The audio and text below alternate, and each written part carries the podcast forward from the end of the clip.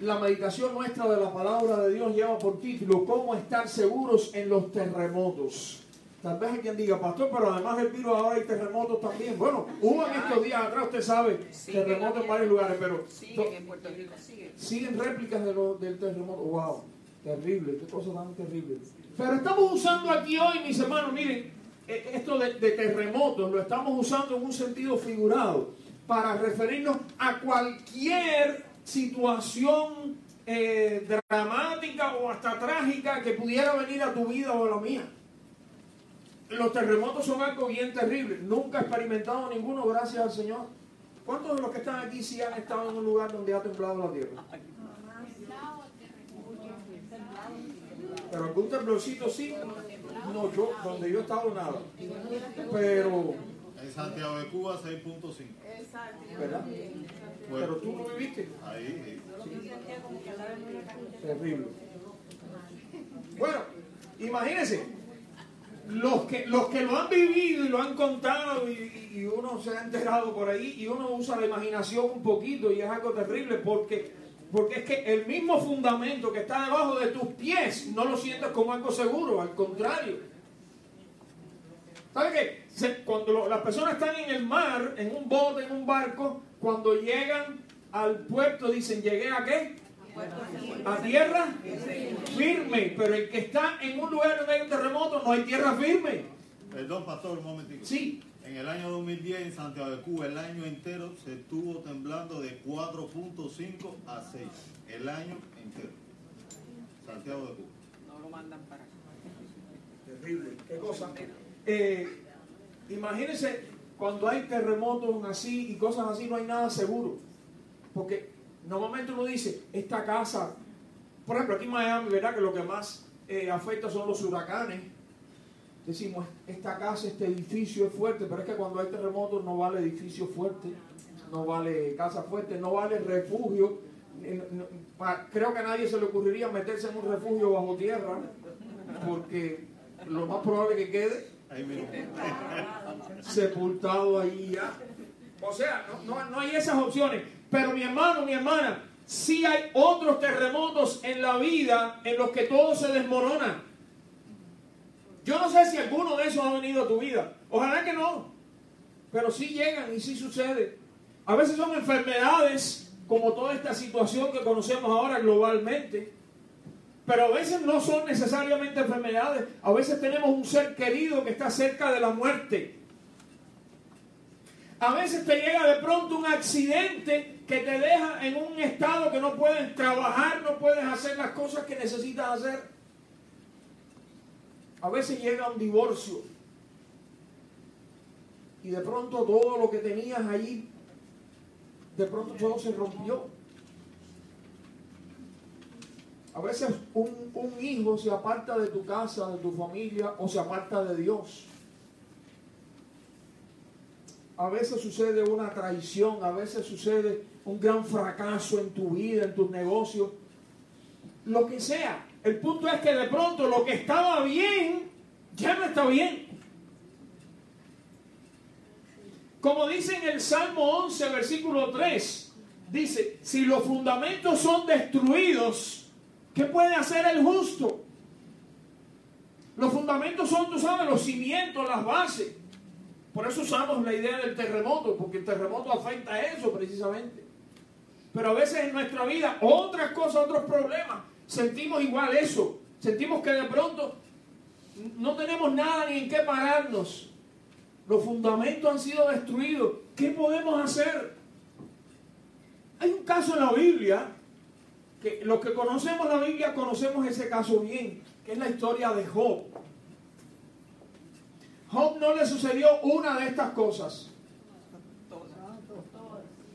Job le vino arriba ahí prácticamente todo esto que estábamos diciendo. Y lo primero fue que murieron sus hijos. Y lo segundo fue que perdió todos sus bienes y era un hombre rico. Pero lo perdió todo. Lo tercero fue posteriormente que se le afectó su salud física. Estaba allí con aquella enfermedad en la piel, todas aquellas cosas. Y lo cuarto fue que su propia esposa, en vez de, tú sabes, servirle de apoyo allí, le dijo, lo que tiene que hacer es malde- maldecir a Dios y acabarte de morir. Y lo quinto, porque eso no fue la última, la quinta cuál fue? Que los amigos que supuestamente habían venido a consolarlo, no fue a consolarlo lo que hicieron. Todo el tiempo que estuvieron tratando de hacer, que él se sintiera culpable, que todo eso que le estaba pasando era culpa de él, porque él era un sinvergüenza y todas las cosas que ustedes han visto ahí. Acusadores. Entonces, qué consuelo, ¿no? Para nada. Ahora, este hombre, cuando le vinieron todas aquellas cosas, ¿cómo se estaría sintiendo? Podemos ponernos ahí en su lugar. A veces nos parecen duras las palabras de Job, las de él, cuando él hablaba, pero ¿cómo hubiéramos reaccionado tú y yo en una situación o en una cadena de situaciones como esa? Hay otros casos en la Biblia y hay casos en nuestra vida. Volvemos a lo que decía el versículo de Salmos 11.3. Cuando los fundamentos son destruidos, ¿qué puede hacer el justo? ¿Qué podemos hacer? ¿Qué puede hacer sentir segura a la gente en un terremoto de estos que estamos hablando? Si solamente supiéramos de, de un refugio seguro donde dijéramos, ahí el que va allí no va a sentir miedo, no va a sentir problema, allí se va a sentir bien. Déjame decirte, normalmente, regularmente, los niños y las personas mayores no funcionan igual. Un niño, por ejemplo, ¿qué es lo que más en esta vida le ayuda a sentirse seguro? Tus padres. Los padres, pero los padres ¿dónde? Con ellos ahí a su lado. Con ellos a su lado. Ellos no se preocupan por las noticias, ellos no se- pero si sienten a mamá o a papá ahí al lado, la presencia, ahí esa es la palabra clave en este caso, la presencia de papá o de mamá, ya los hace sentir seguros. Las personas mayores somos más complicados. Ya no, la presencia de nadie muchas veces nos da seguridad. De hecho, ¿saben que hay personas mayores que, que- que han procurado construir bunkers? ¿Tú sabes? Estos refugios subterráneos, muchas veces eh, de, de- de concreto, de acero, de, toda una serie de materiales para meterse ahí abajo. Por si un día hay una guerra, por si un día hay un ataque nuclear, por si un día hay una cosa cualquiera. Y a veces los preparan ahí. Tú miras en la internet y se ven que a veces los todo adentro, como una casa, con luz eléctrica y con generadores y con todas las cosas ahí adentro. Porque para ellos la clave para sentir seguridad no es la presencia de nadie, sino el encontrar un qué? Un refugio. En una eventualidad, ¿verdad? De un peligro. Ahora, yo no sé si tú funcionas como los niños o como las personas mayores. No importa cuál de las dos cosas que dijimos tú creas que necesitas para sentirte seguro. Porque Dios satisface esas dos necesidades que acabamos de decir. Esa es la buena noticia que tengo para ti. Mira como dice en el Salmo 46, versículo 11, que estuvimos leyendo hace un momentico con los hermanos Iván y Gladys. Jehová de los ejércitos, ¿quieres leerlo otra vez conmigo? Jehová de los ejércitos está con nosotros. Nuestro refugio es el Dios de Jacob. ¿Te diste cuenta que ella habla de las dos cosas? Los niños, ¿qué cosa los hacía sentir seguros? La presencia de alguien. Mira cómo dice aquí. Jehová de los ejércitos, ¿qué dice? Está con nosotros. ¿Y a los adultos qué cosa los hace sentir seguros? Un refugio. Mira cómo dice, nuestro refugio es el Dios de Jacob. Ahí está. Vamos a orar. Señor, ahora bendícenos y abre nuestro corazón, Señor, para tu palabra. Que podamos no solamente entenderla, sino aplicarla a nuestra vida, a nuestra situación. Bendice a los presentes, bendice a los que nos ven o nos escuchan a través de la internet, Señor, por cualquier medio. Señor, glorifica tu nombre en nuestras vidas y que podamos tener esta confianza y esta seguridad que solo vienen de ti, Señor. En el nombre de Jesús. Amén. Mi hermano, la idea principal nuestra en este día, yo quiero que se te quede ahí, si se te olvida todo lo demás, que no se te olvide esto. Yo quiero que lo leas conmigo si lo puedes ver desde allá lejos donde estás. Dice, nuestro Dios es la seguridad que necesitamos cuando todo se viene abajo. Nuestro Dios es la seguridad que necesitamos cuando todo se viene abajo. ¿Por qué podemos decir eso? ¿Por qué podemos creer eso? Otra vez vamos a dirigirnos al Salmo 46, el que leímos al principio con los hermanos.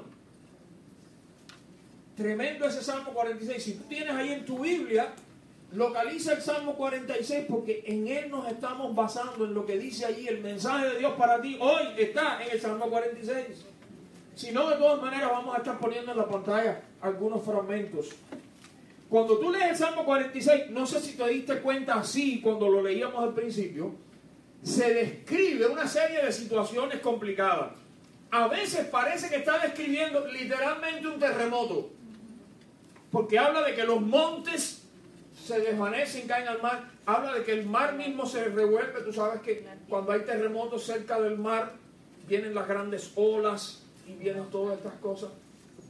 Pero a veces parece que está describiendo una guerra, más que un fenómeno natural. A veces parece que está describiendo una guerra.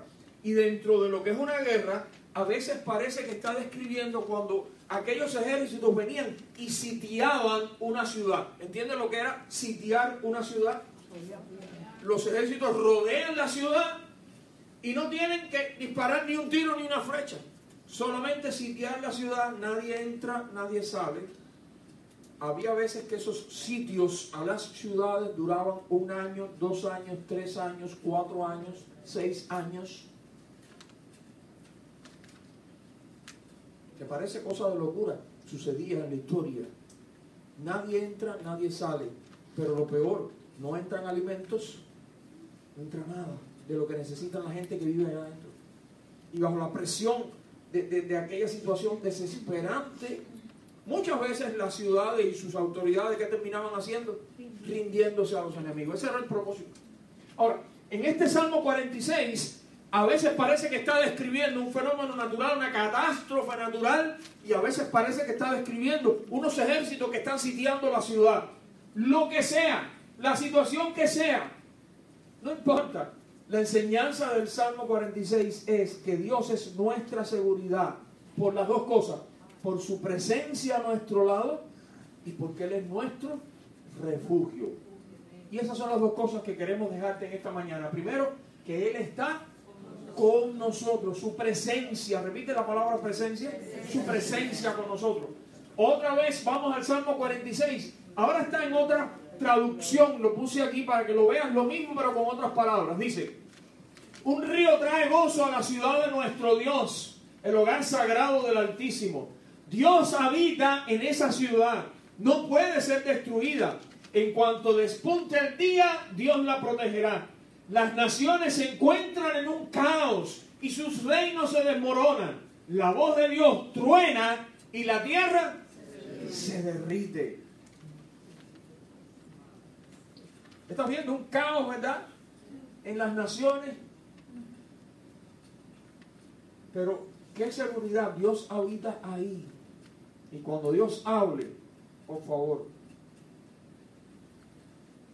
La seguridad del salmista era la presencia de Dios en medio de su ciudad.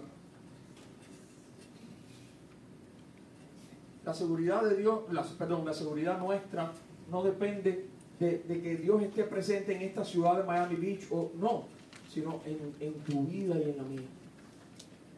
Esa era la seguridad, por ejemplo, de José en Egipto. ¿Te acuerdas cuando José fue llevado a Egipto? ¿Cómo que fue llevado? Como esclavo. Pero ahí no terminó la cosa. ¿Dónde fue a parar después? A la cárcel, al calabozo. Y sin embargo, tanto como esclavo como en el calabozo, ¿cuál era su seguridad? ¿Cuál era su tranquilidad? ¿Cuál era su paz? Lo dice el pasaje allí en Génesis, que él sabía que Dios estaba con José. Dice, y Dios estaba con José en la esclavitud, en la prisión, en donde quiera. Y esa era su seguridad. Esta era la seguridad del pueblo de Israel. Cuando salieron de Egipto y de pronto se vieron así en aquel lugar extraño, el mar frente, los egipcios detrás, ¿qué hacemos? Dios se manifestó a ellos en una forma ahí extraordinaria para que ellos estuvieran conscientes de su presencia allí con ellos. ¿Te acuerdas cómo se manifestó? ¿O cómo se manifestaba? Sí, por supuesto Dios el mar, pero había una... Sí, pero después que salieron de Egipto, exacto, de día se veía algo parecido a una columna de nube o de humo, algo así. Y de noche esa misma columna, como que se veía, como fuego. O sea, de noche, imagínense, en medio del desierto y aquello alumbraba a todo el campamento. ¿Cuál era el punto en eso? ¿Era solo para darles un poco de luz en el desierto? No. Era para que ellos estuvieran conscientes de que aún allí, en aquel lugar extraño, tal vez rodeados de enemigos, Dios estaba allí presente. Pero más adelante, más adelante, allí mismo en el desierto y después cuando llegaron a la tierra de Israel, tú sabes que Dios les había dado instrucciones para que construyeran aquella tienda especial, el tabernáculo, ¿verdad? Ahora, dentro del tabernáculo había algo, un objeto, que de una manera especial simbolizaba la presencia de Dios dentro de su pueblo. ¿Te acuerdas qué objeto era ese? El, el, el arca del pacto. Era como un cofre, como un cajón allí forrado en oro, con aquella tapa de oro que tenía aquellos dos querubines allí, que estaban ahí reverenciando, reverenciando qué cosa, la presencia de Dios. Porque ellos entendían que allí se manifestaba encima de aquella cubierta del arca la presencia de Dios.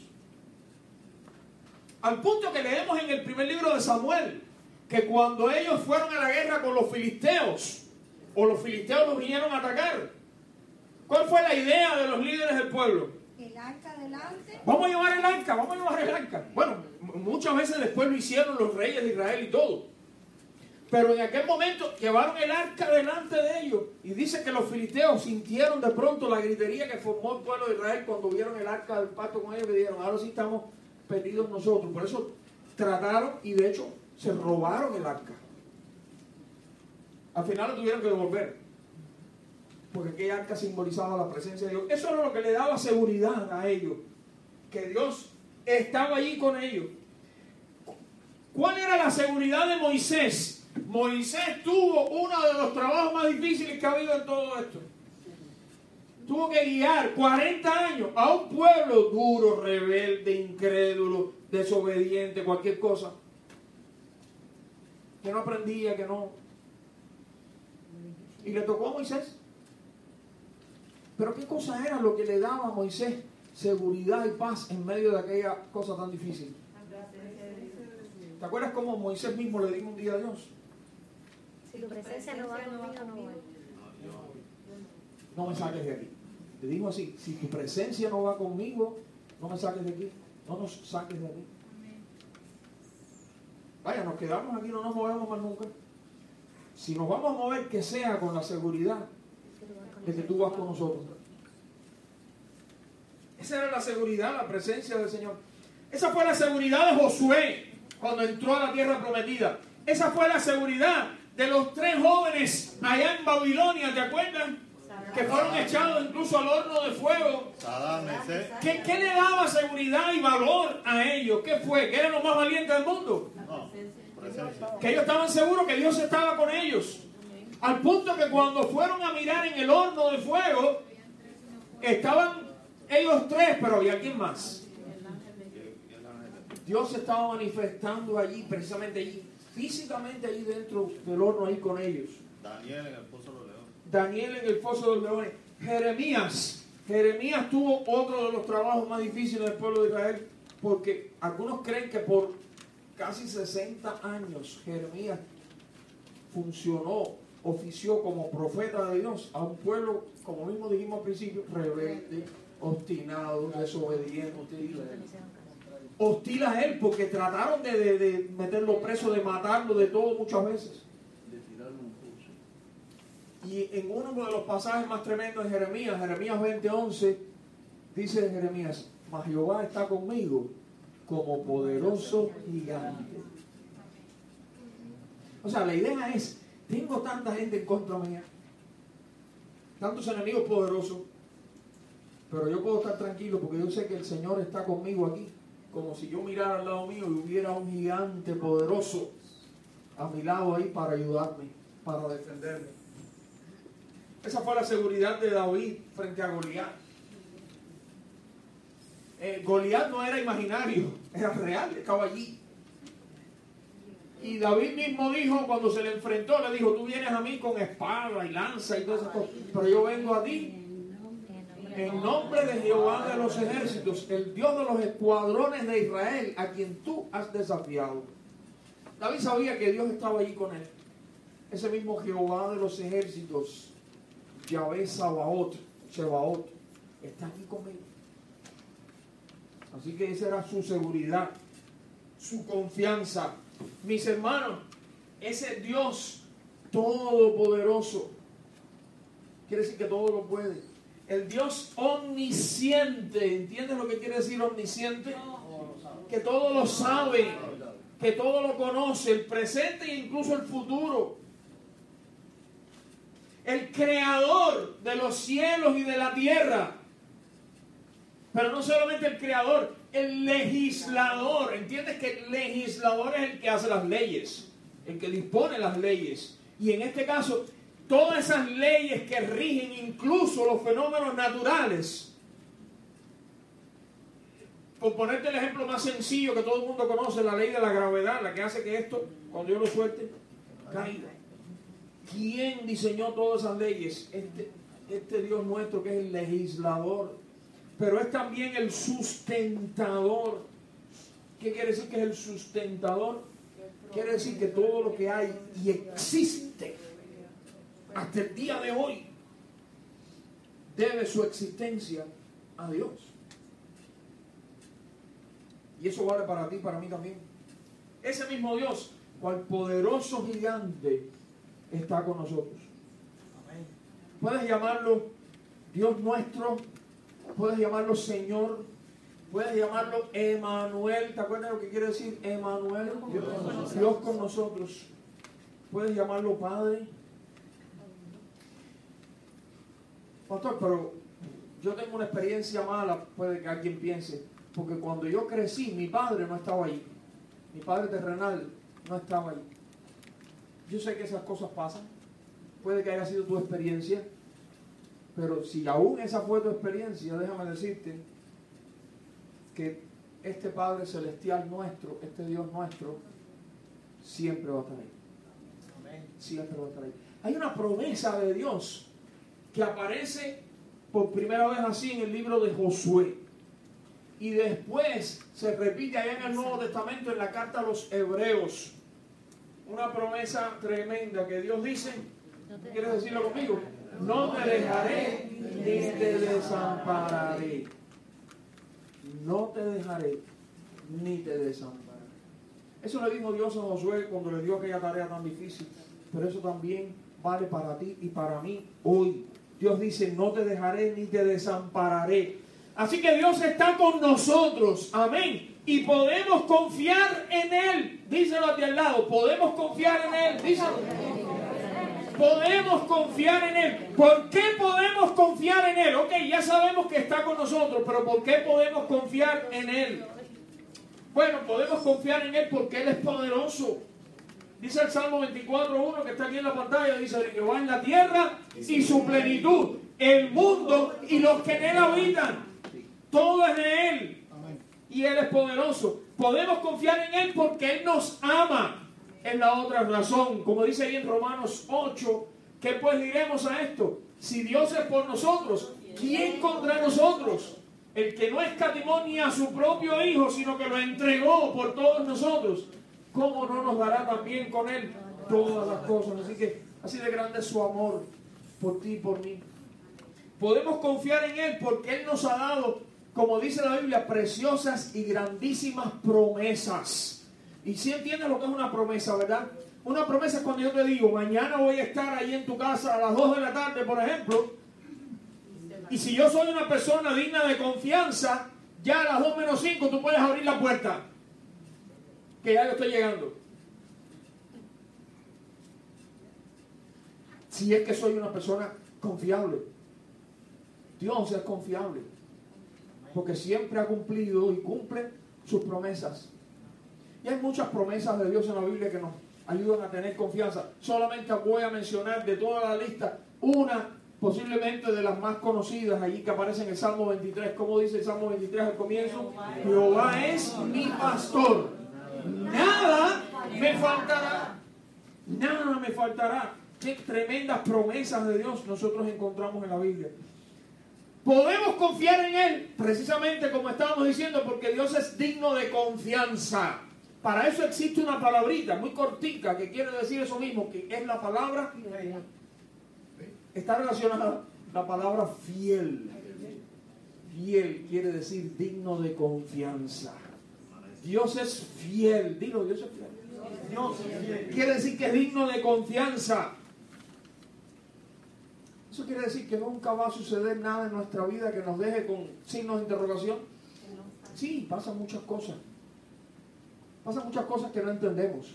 Pasan muchas cosas cuyo propósito ni siquiera sabemos.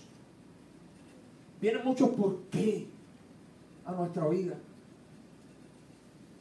Pero lo interesante es que en las promesas de Dios ya hay una respuesta.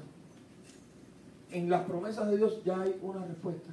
Como dice en la segunda carta a los Corintios 1 del 18 al 20, dice, pero tan cierto en esta traducción, pero tan cierto como que Dios es fiel, el mensaje que les hemos dirigido no es sí y no.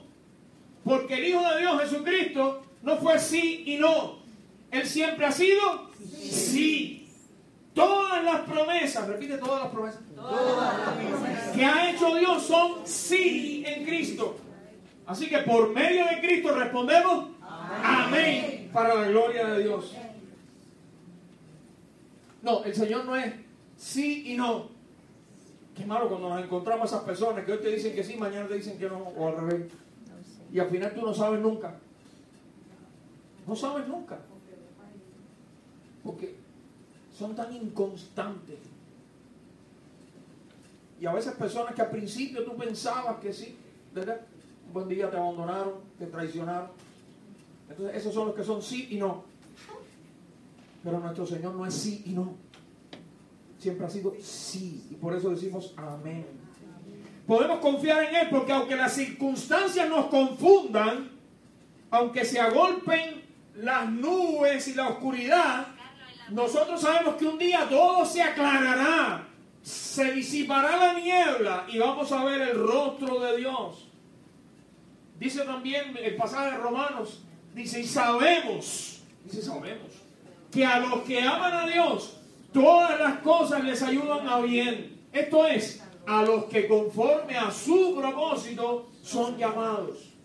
Y si seguimos leyendo nos enteramos cuál es ese propósito. Dice que el propósito fue hacernos semejantes a su Hijo.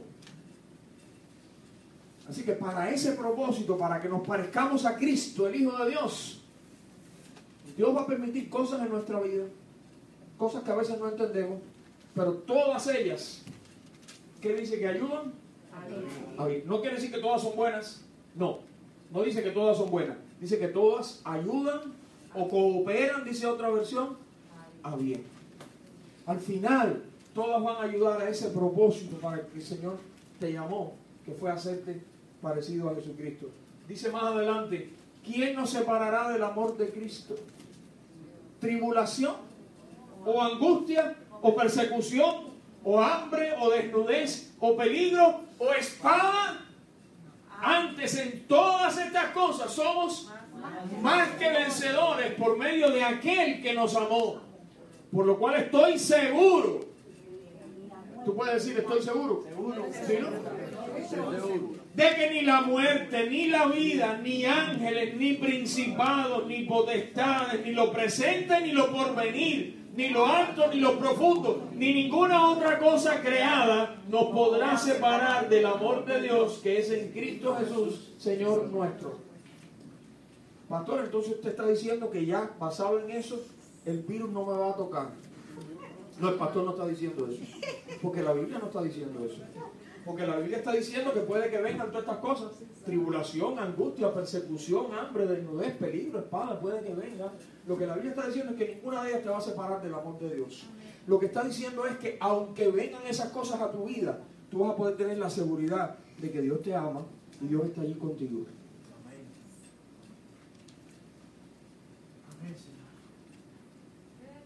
Nada te va a poder separar del amor de Dios. Después, después hablamos de la pregunta. Hablábamos al principio de la presencia de Dios. ¿Te acuerdas la imagen de los niñitos? Con la mano de papá o de mamá. Y hablábamos también de los refugios. No necesariamente los bunkers, esos que construyen las personas eh, subterráneos, pero, pero refugio, ¿verdad? La gente necesita a veces encontrar un refugio. Mira como dice el mismo Salmo 46 que leíamos al principio. Dice, vengan, vean las obras gloriosas del Señor. Miren cómo trae destrucción sobre el mundo. Él hace cesar las guerras en toda la tierra. Quiebra el arco y rompe la lanza y quema con fuego los escudos. Se acabó la guerra. Quédense quietos y sepan que yo soy Dios. Toda nación me honrará. Seré honrado en el mundo entero. ¿Qué quiere decir la palabra refugio? Mira lo que dice el diccionario. Dice que un refugio viene siendo asilo, acogida, amparo. Puede ser físicamente una fortificación a prueba de artillería para resguardo de personas o de animales. Eso es un refugio. Y la Biblia nos está enseñando que Dios es nuestro refugio. Quiere decir que el terremoto, las epidemias, las guerras, las bombas estarán allí, pero encontrarás refugio amparándote en el Señor. Él es un refugio a nuestro alrededor. Me encanta cómo la Biblia describe con imágenes casi visibles cómo es que Dios está protegiéndonos y amparándonos. Por ejemplo, en el Salmo 36, 7, que no lo vamos a leer ahora, dice que Dios está sobre nosotros porque dice que nos cubre con sus alas. No es que Dios tenga físicamente alas, pero es una manera gráfica de describir el cuidado, ¿verdad? Y la protección de Dios sobre nosotros. Dice en Deuteronomio 33, 27 que debajo de nosotros también está Dios, dice, sosteniéndonos con sus brazos. Dice acá abajo, los brazos eternos de Dios. Delante de nosotros, dice el Salmo 115, que Dios nos protege como con un escudo. ¿Sabes lo que es un escudo, verdad? Y cómo lo usaban los guerreros para protegerse así delante de ellos de lo que pudiera venir. Así que delante de nosotros, Dios es nuestro escudo. Y detrás de nosotros, ¿recuerdas cómo dice al final el Salmo 23? Ciertamente, ¿qué cosa me seguirán? O sea, ¿qué cosa estará detrás de mí? El bien y la misericordia de Dios me seguirán todos los días de mi vida. Así que mis hermanos, mira, sobre nosotros, Dios nos cubre con sus alas, bajo, bajo de nosotros nos sostiene con sus brazos, delante de nosotros va como con un escudo, y detrás de nosotros el bien y la misericordia del Señor. ¿Qué te parece? Amén. La Biblia nos dice, hablando de, de nuestro Dios, la Biblia dice que en el Salmo 59, 9, que Dios es nuestra defensa. Repite defensa. defensa. En el Salmo 31, 2 lo llama nuestra roca fuerte. Repite roca fuerte. En el Salmo 18, 2, que yo creo que es el que está en la portada del, del boletín allí, dice que Dios es nuestra fortaleza. Repite fortaleza. Fortaleza. En el Salmo 91, 2, dice que Dios es nuestro castillo. En Isaías 32, 2 dice que Dios es nuestro escondedero. Es una palabra que también tiene que ver con refugio, con un lugar donde esconderme, donde refugiarme. Y en Proverbios 18, 10 dice que el Señor es, ¿qué cosa? Torre fuerte. Dice, torre fuerte es el nombre de Jehová. A él correrá el justo y será levantado. Y será levantado. La imagen es de una persona que de pronto está en, un, en una llanura, no hay ciudades, no hay nada, y de pronto los enemigos, los del ejército enemigo le están cayendo atrás. Imagínate a, una persona y le empiezan a caer detrás cuatro o cinco soldados. Y corriendo y corriendo y corriendo, y de pronto ve que está llegando a un lugar donde allí en, una colina, en una cosa alta, allí hay una fortaleza, una torre y ve que puede entrar y subir y refugiarse allá arriba. ¿Qué pasa con la amenaza que sentía, el peligro que sentía? ¿Se acabó? Se acabó. Bueno, dice la Biblia, torre fuerte es el nombre del Señor. A él correrá el justo y será levantado y protegido ahí. Mi querido hermano, mi querida hermana, puedes descansar a su sombra. Puedes descansar sobre sus brazos como un niño, como dice el Salmo 57, hasta que pasen los quebrantos. Me encanta ese, ese salmo. Salmo 57, 1. No cae. Dice, hasta que pasen los quebrantos. Porque vienen los quebrantos y las dificultades. Pero ahí me voy a refugiar hasta que pasen los quebrantos. Terminamos como empezamos con el Salmo 46. El Salmo 46 describe en los versículos del 8 al 10 algo parecido a un sitio de un ejército, a una guerra. Estábamos hablando allí, ¿verdad?, de las guerras, arco, lanza, escudos y todas estas cosas que vienen ahí. Cuando no hay nada que hacer, aunque todo se desmorone, podemos estar quietos y conocer que Él es Dios. Como dice al final del Salmo, nuestro refugio es el Dios de Jacob. Mis queridos hermanos, terminamos y concluyendo, y conclu- concluimos recordando la frase que decíamos al principio, nuestro Dios es la seguridad que necesitamos cuando todo se viene abajo. O diciéndolo de atrás para adelante, cuando todo se viene abajo, esa seguridad que necesitamos, ¿quién es? Es nuestro Dios. Así que no tengas temor. Y yo espero que tú no viniste aquí para que yo te ponga una vacuna para el coronavirus. No soy doctor y esa no es nuestra función. Pero lo que sí yo quiero es compartir contigo las vacunas estas de la Biblia, que son vacunas que nos dan fe, que son vacunas que nos dan confianza, que son vacunas contra el, no el coronavirus, contra el temor. Contra el temor. No tengas temor. Puedes decirle que está al lado tuyo, no tengas temor. No tengas temor. Yo quisiera que termináramos leyendo juntos estos tres versículos del Salmo 46. Ya los hemos leído varias veces, pero quiero dejarte esto ahí. Salmo 46. Ahí está el versículo 1, el 2, o sea, el comienzo del Salmo y el 11, que es el final. Yo quiero que lo leas junto conmigo ahí, que, que lo guardes en tu mente y en tu corazón. Vamos. Dios es nuestro amparo y fortaleza, nuestro pronto auxilio en las tribulaciones. Por tanto, no temeremos, aunque la tierra sea removida y se traspasen los montes al corazón del mar. Jehová de los ejércitos está con nosotros. Nuestro refugio es el Dios de Jacob. Amén. ¿Te fijaste en esta frase? Por Por tanto, tanto, no temeremos. Esa es la parte que nos toca a nosotros. Toda la otra le toca al Señor. Pero la que nos toca a nosotros, la tarea para la casa hoy, anótala, es esta. Mira. Por tanto, no temeremos. Temas. Amén. Temas por No temas, no temas. En el nombre del Señor. Amén. Que el Señor les bendiga y que nosotros podamos transmitir esto mismo, esta fe, esta confianza que nos da la palabra de Dios y la presencia de Dios, que se la podamos transmitir a otros que no lo tienen, lamentablemente. Amén.